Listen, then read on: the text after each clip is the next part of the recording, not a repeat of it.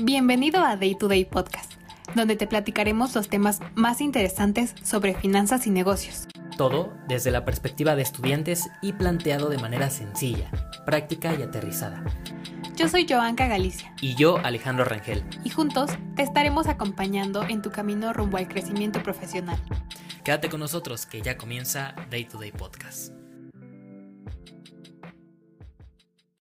Hola, ¿qué tal amigos? Sean bienvenidos a Day to Day Podcast. El día de hoy hablaremos acerca de los errores financieros más comunes entre los emprendedores.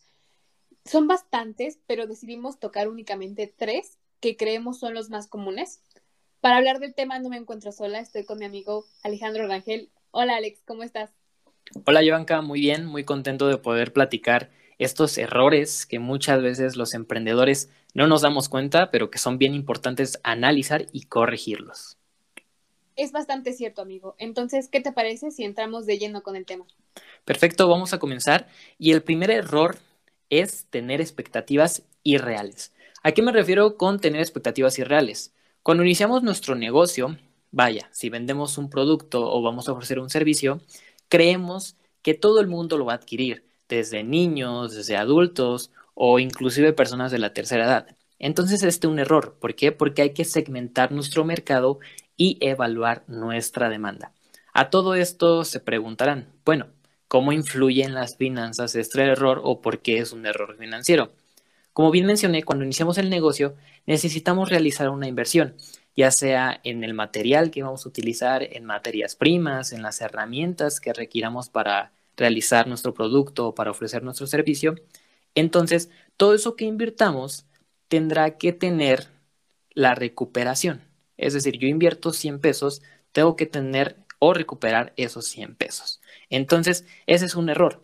¿Por qué? Porque no estamos proyectando ni estimando quién me va a adquirir mi producto, cómo va a estar mi demanda en el mercado. Esto va a generar pérdidas en utilidades, pérdidas en costos, pérdidas en gastos. Entonces aquí el consejo financiero para solucionar este error financiero es hacer un estudio de mercado y realizar tu proyección financiera.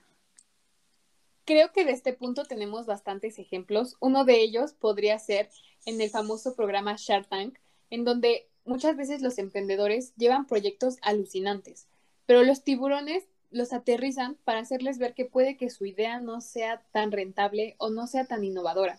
Otro de ellos es una referencia a una película que es Gasolinerías VIP, propuesto por Javi Noble en la película Nosotros los Nobles. Es un ejemplo bastante cómico, pero es una realidad. Ahora, me gustaría continuar con el segundo punto, que es depender de las inversiones. Si bien recibir una inversión es excelente para impulsar nuestro negocio, tenemos que recordar que no es la solución a todos nuestros problemas. Yo creo que actualmente hemos glorificado mucho la idea de levantar capital, como en estas rondas de capital que se han popularizado entre los emprendedores, pero creo que antes deberíamos definir bien el modelo de negocios y recordar que la meta es tener una empresa rentable. Yo creo que el mejor tip que podría darles es que recordemos el consejo de la abuela, no pongas todos los huevos en una canasta o hablando financieramente, diversifica. Y realizar un correcto plan de negocio, Joanca, yo también siento que sería un punto importante para agregar en ese error. Al realizar un plan de negocios, vuelvo a lo mismo, vas a estudiar tu mercado, vas a analizar la demanda e inclusive vas a analizar la oferta que puedes ofrecer en ese mercado.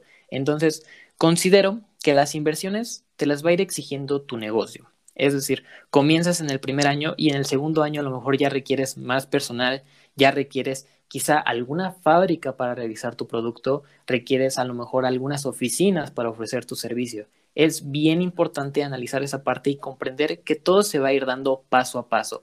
Es decir, si llega un punto en el que ya voy a requerir inversiones, pues tengo que pensar y crear alianzas estratégicas. Estas alianzas estratégicas te van a ayudar a potencializar tu negocio. Como tú bien lo mencionabas en el famoso programa Shark Tank, pues a eso van, a crear alianzas que los puedan ayudar a exponenciar su negocio. Justo como dices, es como manejar un carro. O sea, el auto, hablando sí, como si fuera la empresa, solito te va a ir cambiando, ir pidiendo los cambios de velocidades. Y ahora, para cerrar con el tercer punto, eh, hablaremos acerca de mezclar las finanzas. mezclar las finanzas personales con las de nuestro emprendimiento es una receta para el estrés. Tenemos de dos moles, o tomar dinero del negocio para depender de ahí tus necesidades, o de plano no cobrarle un centavo. Yo creo que ambas equivalen a provocar un huracán dentro de las finanzas de la empresa y tampoco hay que exagerar. Yo creo que es importante identificar y diseñar un presupuesto. Ese es un error que personalmente me tocó vivirlo porque porque no sabemos dividir las finanzas del negocio con nuestras finanzas personales. Entonces, al mezclarlas, se vuelve algo peligrosísimo para tu emprendimiento. ¿Por qué? Porque estás tomando el dinero que estaba destinado para el emprendimiento, porque estás mezclando tus finanzas. Tus finanzas deben de ser muy distintas a las de tu negocio porque quizá en tu negocio tienes que pagar una nómina, tienes que pagar mano de obra, tienes que pagarle a tus proveedores, influyen muchísimas cosas y tanto tienes responsabilidades en tus finanzas personales como vas a tener responsabilidades en tu negocio. Si bien ambas son importantes cumplirlas, debes administrarte. Y aquí quiero mencionar que uno de los pilares más importantes del éxito en tu negocio es la administración y el control de los costos, de los gastos y de las finanzas. Aquí es donde recae la importancia de las finanzas y tú no me dejarás mentir, Joanca. Estoy completamente, estoy completamente de acuerdo contigo, amigo. La verdad es que las finanzas influyen en todo y esperamos que hayas tomado nota de los, de los errores que te compartimos el día de hoy para que no te pasen. Así es, y por último quisiera compartir un mensaje este mensaje, pues vaya, va dirigido a todos aquellos que ya emprendieron o los jóvenes que quieren emprender, y es que no es el dinero o la idea millonaria lo que hará ganar a tu empresa necesariamente.